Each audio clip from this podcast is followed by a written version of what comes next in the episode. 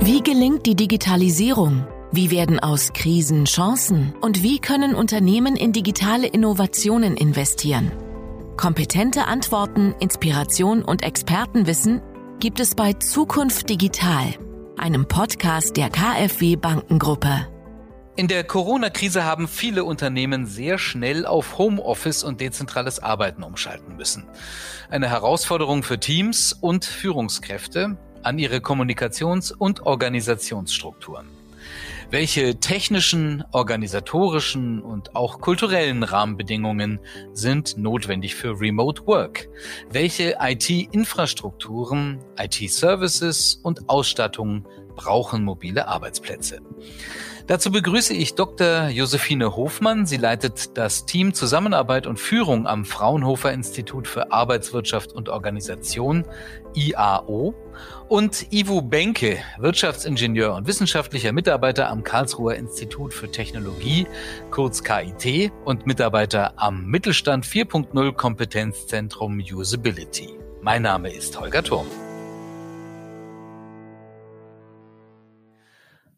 Frau Hofmann, wir leben ja jetzt schon ziemlich lange mit dieser neuen Arbeitsrealität. Was ist denn Ihre Beobachtung? Sind die kleinen und mittelständischen Unternehmen in diesem neuen Normal des digital vernetzten dezentralen Arbeitens angekommen? Also ich möchte mal so sagen, ich bin erstaunt, wie viel so gut geklappt hat. Also ich glaube, das hätte keiner erwartet. Wenn wir so unsere äh, eigene Studie und auch die Begegnung mit vielen Unternehmen uns mal so genau angucken, da finde ich, sind die eigentlich schon relativ weit. Ich habe aber schon den Eindruck, dass die bis jetzt immer noch, äh, also die sind nicht im neuen Normal, sondern die sind jetzt in einer verlängerten Ausnahmesituation. Und jetzt bemerke ich, dass wir äh, in vielen Diskussionen drinstecken, wo man sich wirklich über längerfristige Veränderungen klar werden muss. Also ich würde sagen, insgesamt gut angekommen und erstaunlich stabil auch in vielen Bereichen, aber normal ist es noch lange nicht. Äh, jetzt fängt, glaube ich, so ein, so, ein, so ein Denkprozess an, was könnte das für eine mittlere bis lange Frist bedeuten. Haben es da manche Branchen oder Unternehmen schwerer oder leichter mit der Anpassung? Gut, ich denke, mein, so eine Umstellung fällt immer dann leicht, wenn man natürlich vorher schon gut unterwegs war, wenn man hochgradig digital arbeitet und von daher auch äh, von, von vornherein eine gewisse Gewöhnung hat.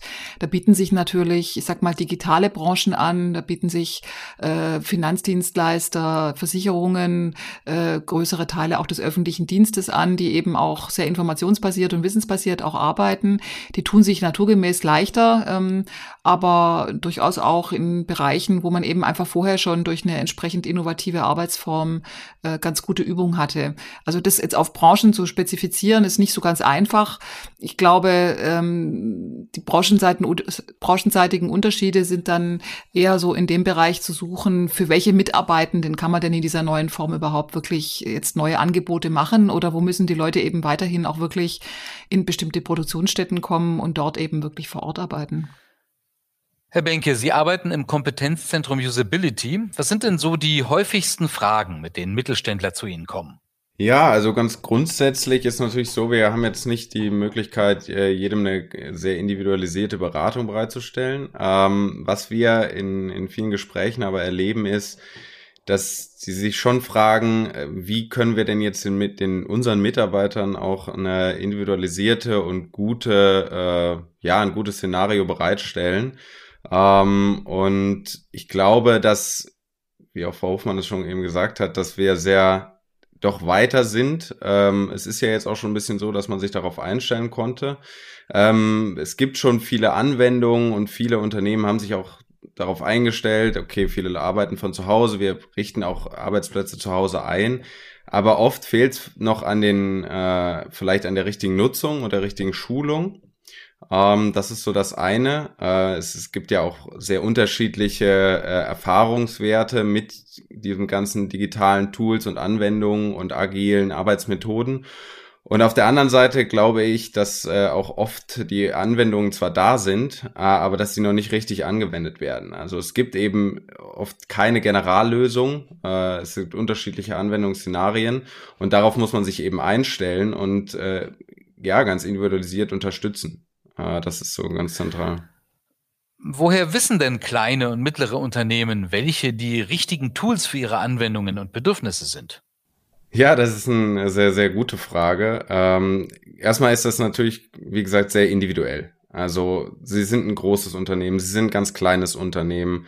Ähm, und das ist ein ganz typisches Problem, das wir haben. Wir haben uns da Gedanken gemacht und mal versucht, äh, einen Überblick über diese Toollandschaft überhaupt zu gewinnen. Also was gibt's für Anwendungen, welche können Sie nutzen, welche brauchen Sie vielleicht in Ihren spezifischen Fällen? Sind Sie eher, wollen Sie eher kommunizieren, wollen Sie eher koordinativ arbeiten, sind Sie eher ein Softwareentwicklungsteam, was Code-Versionsmanagement braucht?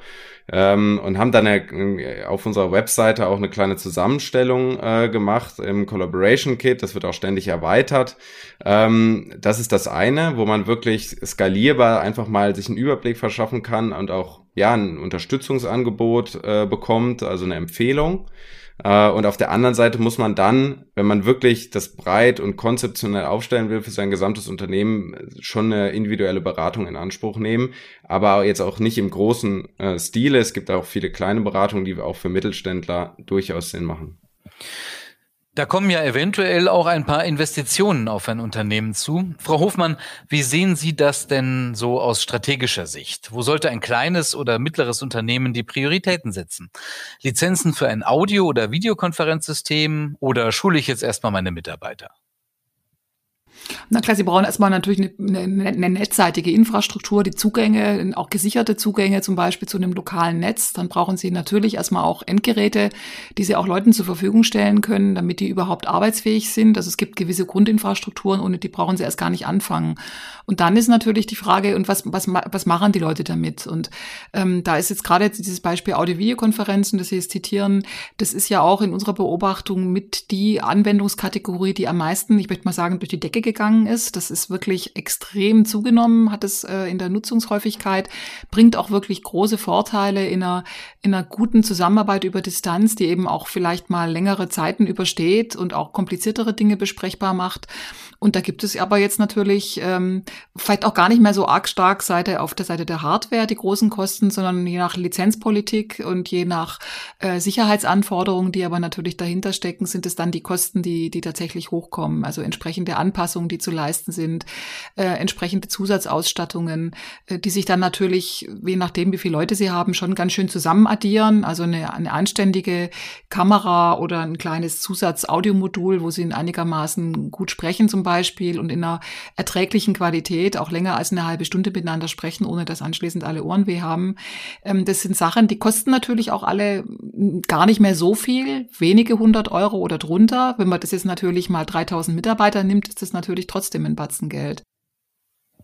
Gut, bei 3000 Mitarbeitern ist das eine andere Größenordnung, aber bezogen auf KMU lohnen sich da diese Investitionen Ihrer Meinung nach, gerade vor dem Hintergrund von Corona?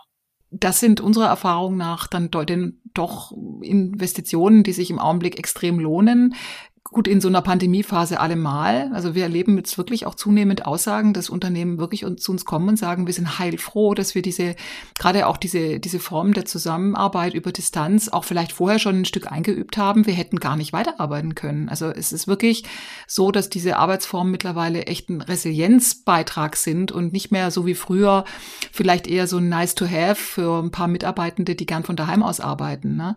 Und was wir natürlich jetzt auch gelernt haben, ist, dass gerade dieses Thema Thema auch generell einer übergreifenden Zusammenarbeit, auch mit externen Partnern über unterschiedliche Standorte hinweg, ähm, aus der Not heraus ein Stück weit jetzt gemacht werden und aber auf einmal eine strategische Relevanz bekommen, ähm, die man gar nicht hoch genug einschätzen kann. Und da gehe ich schon davon aus, dass das dann natürlich auch die entsprechenden Investitionskosten in ein anderes, in ein anderes Licht drückt. Aber ähm, ich kann nicht, ich kann es nicht verhehlen. Ich bin gerade auch in einigen Vorständen immer unterwegs und dann gibt's dann immer die Diskussion, ja, brauchen die Leute jetzt ein extra Handy oder nicht? Und dann sage ich immer, ja, machen Sie das, damit die Leute anständig arbeitsfähig sind. Ähm, das, das amortisiert sich in der Regel relativ schnell. Im Büro sitze ich in der Regel im richtigen Abstand zum Bildschirm. Der Stuhl ist ergonomisch richtig eingestellt. Aber zu Hause habe ich meine private Einrichtung, die vielleicht nicht optimal auf den Arbeitsalltag ausgerichtet ist. Wäre das eine sinnvolle Investition für Unternehmen, Mitarbeiterinnen und Mitarbeiter zu Hause auch flächendeckend mit einer richtigen Arbeitsplatzausstattung zu versorgen? Also ich meine, es gibt da diese schöne Unterscheidung, ne? was ist das für eine normale Form? Also ist es sogenanntes mobiles Arbeiten. Da wird ja in der Regel angenommen, dass die arbeitgeberseitige Verantwortlichkeit für Ausstattung deutlich geringer ist und eben nicht genau diese ganzen Anforderungen zu erfüllen sind, im, so im Vergleich zu dieser klassischen Telearbeit. Ne? Das ist ja auch gerade eine, eine große Diskussion. Ähm, ich sage mal, ein guter Mittelweg wäre wahrscheinlich ganz gut. Ähm, aber ich glaube, äh, zum Beispiel über so ein Thema nachzudenken, kriegen die Leute einen zweiten Bildschirm, weil sie sonst einfach an ihrem Laptop-Bildschirm auf Dauer einfach, äh, einfach ergonomisch nicht sinnvoll arbeiten und könnte es Sinn machen, zum Beispiel einen einmaligen Arbeitgeberzuschuss für einen anständigen Schreibtischstuhl zu leisten. Also ich würde mal sagen, je mehr auch eine Unternehmung darauf baut, dass Leute auch tatsächlich arbeitsfähig sind, zum Beispiel im Sinne der Krisenresilienz, dann finde ich, muss ihnen die Gesundheit auch was wert sein.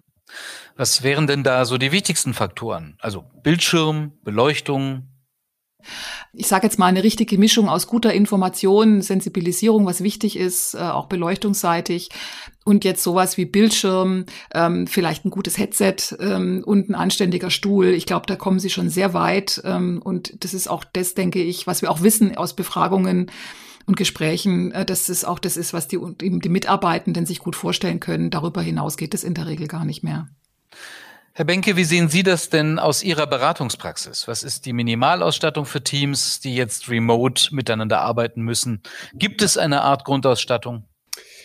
Äh, grundsätzlich nein. Äh, ich glaube, Frau, Frau Hoffmann hat das schon sehr, sehr gut zusammengefasst. Ähm, aus unserer Sicht und auch aus meiner persönlichen ist hier, glaube ich, jede Investition eine gute Investition. Also äh, einerseits aus Mitarbeiter ergonomischer und äh, Wohlbefinden-Sicht äh, das ist ganz klar so. Und äh, auf der anderen Seite dann auch wirklich hinsichtlich Produktivität und Unternehmenserfolg. Also jede Investition, die man hier macht, ist eine positive Investition ähm, und zahlt sich in der Regel am Ende aus. Natürlich kann man, äh, muss man äh, auch unterschiedlichen Kontexten und unterschiedlichen Unternehmen da einfach Tribut zollen. Das kann nicht jeder leisten. Aber äh, der Arbeitsplatz, äh, der sollte diesen grundsätzlichen Bedingungen äh, entsprechen. Es gibt eine sehr bekannte Studie, äh, die ein, äh, ein Professor in, aus Stanford im Jahr 2014 gemacht hat. Das, die wird sehr oft zitiert zum Thema Homeoffice. Dort wurde eine, mit einem Unternehmen aus China, äh, also das spielt ja im Endeffekt keine Rolle, äh, eine Homeoffice-Studie gemacht mit 1000 Teilnehmern und dort konnte eben 13 Prozent äh, Anstieg wirklich unter diesen Bedingungen äh, an Produktivität gemessen werden. Aber nur unter der Bedingung, dass der Arbeitsplatz perfekt eingerichtet ist, ähm, dass eben sie auch Ruhe haben, dass sie verschiedene Störfaktoren ausgrenzen können und eben dadurch das erreichen können, was wir diese Steigerung äh, erreichen können, die wir auch dann haben wollen. Ähm, deswegen würde ich ganz klar zusammenfassen, extrem sinnvolle Investition und auch sehr ratsam. Wir haben schon gesundheitliche Aspekte angesprochen. Welche Belastungen bringt dezentrales Arbeiten noch mit sich? Es gibt ja den neuen Begriff der Zoom-Fatigue, also diese Ermüdung, wenn ich x Videokonferenzen über den Tag hatte. Was wissen Sie aus Ihrer Forschung darüber? Und wie beugt man gesundheitlichen Schäden vor?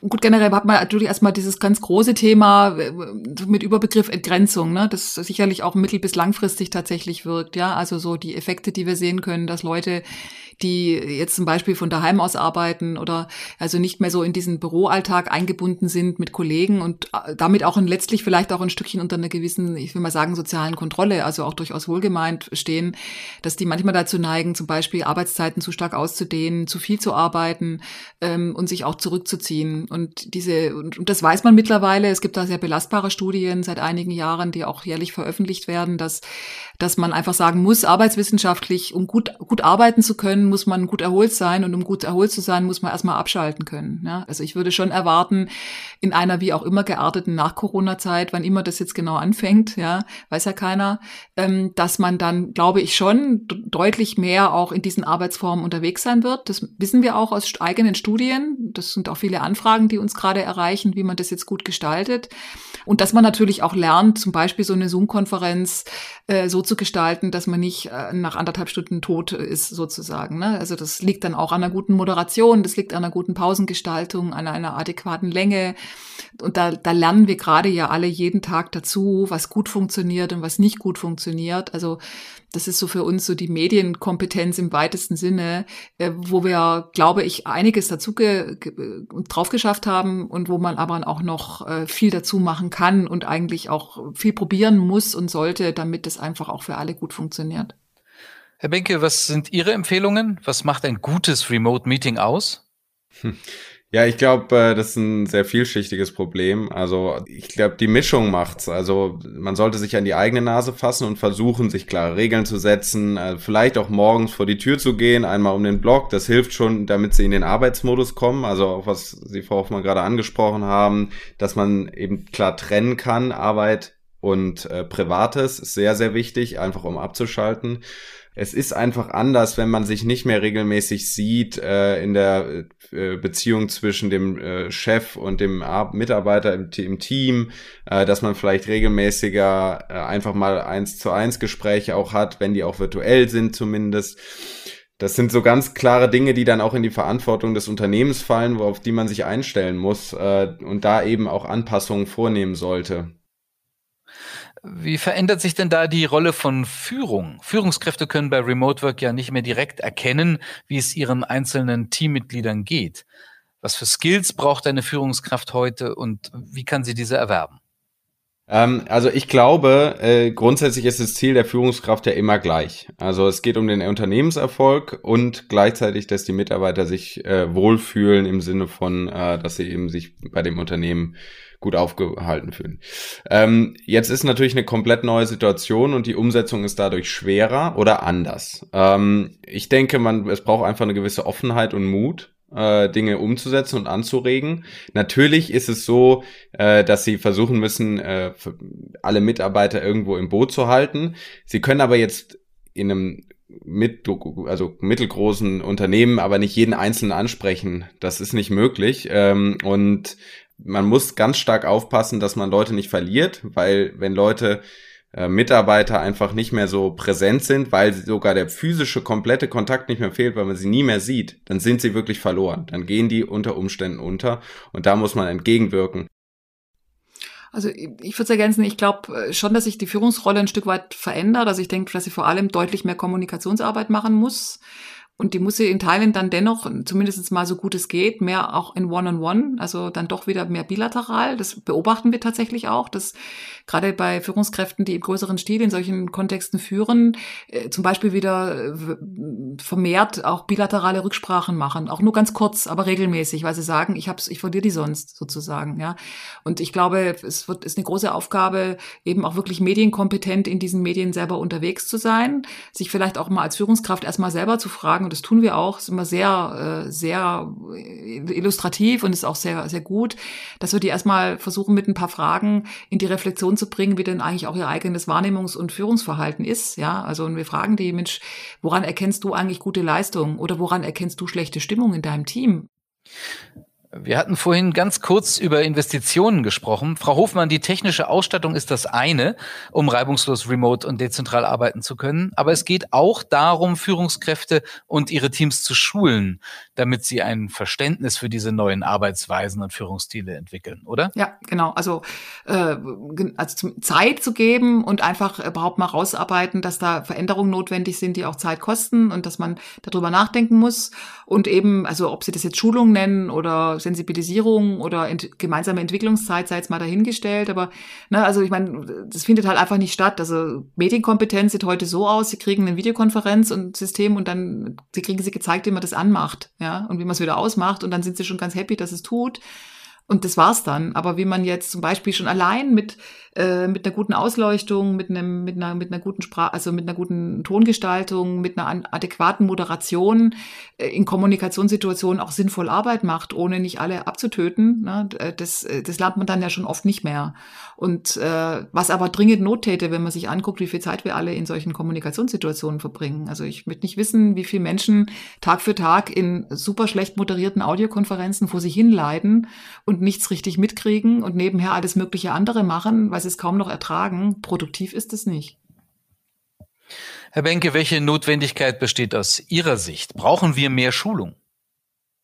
Ich glaube, das ist so die, das ich sehe sehr großes Potenzial darin, äh, verstärkt in Schulungen und eben in diese Soft Skills in diesem Bereich auch zu setzen.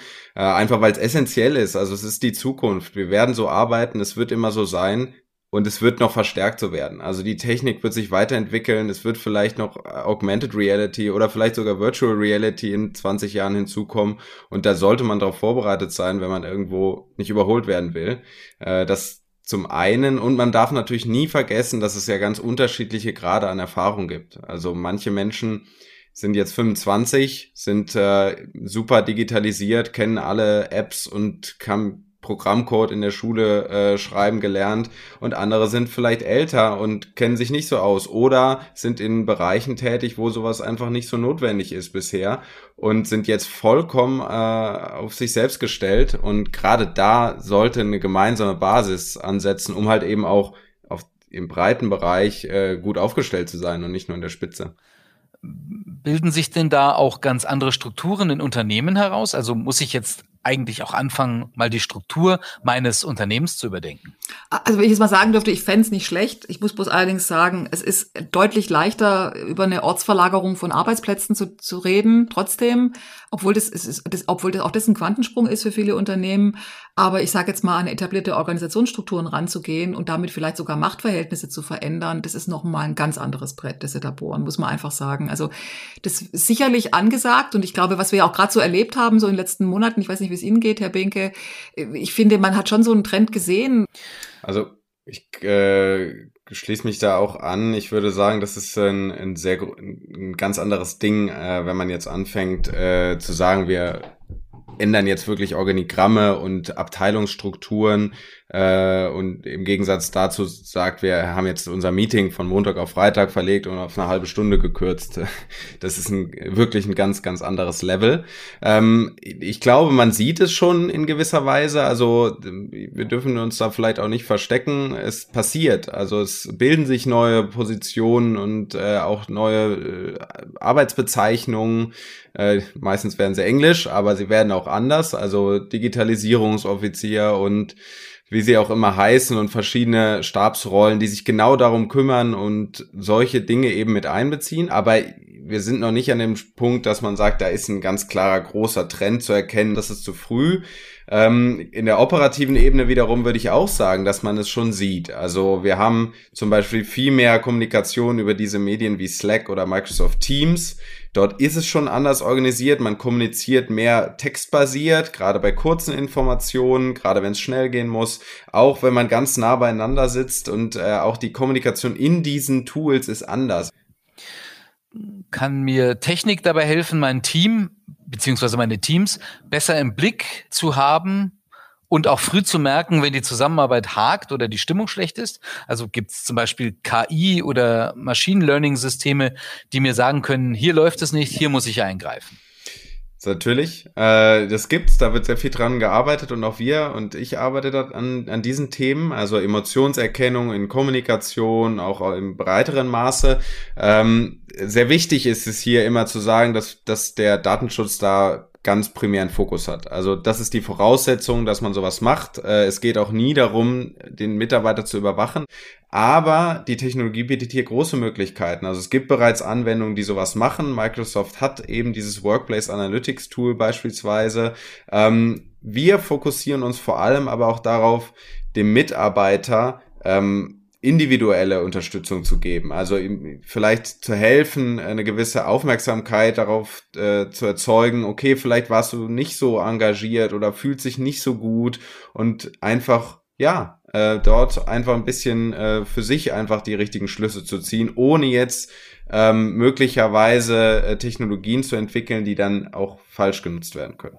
Wenn ich immer mehr chatte und maile, bietet das ja auch immer mehr Potenzial für Missverständnisse, die sich vielleicht auch hochschaukeln. Wie vermeide ich denn solche Kettenreaktionen im Unternehmen? Ja, das ist sehr interessant. Ähm, also zum einen entwickeln wir dafür Technologien. Also ich habe zum Beispiel einen, Chatbot, also einen äh, konversationalen Agenten, wie Sie ihn so kennen, äh, entwickelt, der sowas äh, erfährt, erkennt und dann eingreift. Also wirklich mal im Labor haben wir da ein Experiment gemacht und diesen Chatbot entwickelt und dann gesehen, dass diese emotionale Wahrnehmung gesteigert werden kann oder durch Regulation, also durch technische Intervention ist das sehr gut möglich. Ähm, und auf der anderen Seite muss man natürlich sagen, äh, mit der Länge, mit der Zeit, mit der Mitarbeiter und auch Menschen einfach mit diesen Tools interagieren, wird man auch gewisserweise reifer. Also man wird aufmerksamer für Chatfouls, äh, passt sich an, außer es gibt immer Extreme, muss man sagen, kann man nie ausklammern. Ähm, ich glaube aber, die Menschen werden besser mit diesen Tools umgehen und auf der anderen Seite können wir dem entgegenwirken, indem wir auch die Technologie dementsprechend gestalten. Ein, einerseits den Kanal erweitern, also die Möglichkeit geben, die Emotionen besser zu äh, transportieren. Äh, das ist jetzt schon okay. Sie sehen mich, sie sehen meine Mimik. Ich versuche ein bisschen Gestik zu machen, ähm, aber natürlich noch nicht so, wie äh, wenn wir uns äh, von Angesicht zu Angesicht gegenüberstehen. Und dort ist sicherlich noch Raum für ja Verbesserung. Zum Abschluss hätte ich gerne noch Ihre drei besten Tipps, wie ich mein Unternehmen in dieser Zeit fit mache. Das kann ein Tool sein, das ich unbedingt kennen muss, das kann ein Arbeitshack sein oder ein Tipp, wie ich mit Mitmenschen umgehe. Ähm, ja, also ich würde mal sagen, also gerade vielleicht auch an Unternehmer gerichtet, ins Gespräch gehen mit Leuten, die das jeden Tag gemacht haben, äh, gute Erfahrungen zur Kenntnis nehmen und Schwachstellen äh, definitiv aufspüren. Ich glaube, es gibt eine gute Gelegenheit, sich dafür interessieren, wie es funktioniert hat. Gemeinsame Erfolge feiern und auf der Basis äh, ähm, gut überlegen, ähm, wie man vielleicht auch zum Beispiel mit dann doch überschaubaren, zum Beispiel technologischen Investitionen, ähm, Stichwort kleine Endgeräte oder ähnlichem, morgen schon einen Unterschied machen kann. Herr Benke. Ähm, also ich glaube, ähm, wenn man jetzt sich gerade auch ganz konkret auf, auf Videoconferencing und diese Kommunikationsmedien bezieht, dann ist Vorbereitung wie bei vielem alles äh, oder sehr, sehr wichtig. Also auch hier Schulungen, Regelungen, Investitionen in diese Skills. Äh, das bringt sehr viel, auch auf breiter Basis. Und ähm, ich habe mir nochmal Gedanken gemacht, wie kann man so ein Zoom-Meeting zum Beispiel unterstützen. Ähm, was ich ganz, das ist dann einfach ein kleiner Hack, was ich ganz gern mag, sind so digitale Whiteboards. Wenn man oft mit dem Team, mit gleichen Teams oft zusammenarbeitet, ist das oft sehr nett. Wir haben, hatten letztens auch ein Gespräch mit äh, einem großen Unternehmen, mit einem UX-Team, also User Experience-Team. Die arbeiten sehr viel mit so digitalen Whiteboards wie Miro oder Mural als Beispiel. Das ist auch ganz angenehm, weil jeder darauf zugreifen kann und mitarbeiten kann. Vielen Dank, Josephine Hofmann vom Fraunhofer Institut für Arbeitswirtschaft und Organisation. Und danke auch an Ivo Benke vom Karlsruher Institut für Technologie. Wir haben über die Vorteile und die Herausforderungen des dezentralen Arbeitens gesprochen. Vielen Dank. In der kommenden Folge geht es um ein weiteres essentielles Thema für kleine und mittlere Unternehmen, das insbesondere mit der Datenschutzgrundverordnung DSGVO an Bedeutung gewonnen hat, das Potenzial von Daten, aber auch deren Schutz. Wir wollen klären, welche Herausforderungen Datenschutz mit sich bringt und wie sich diese technisch und rechtlich am besten meistern lassen. Das war Zukunft Digital, ein Podcast der KfW Bankengruppe. Wollen auch Sie Digitalisierung und Innovation in Ihrem Unternehmen vorantreiben? Die KfW unterstützt Sie dabei mit attraktiven Krediten und Förderzuschüssen. Erfahren Sie mehr auf kfw.de slash digitalisieren.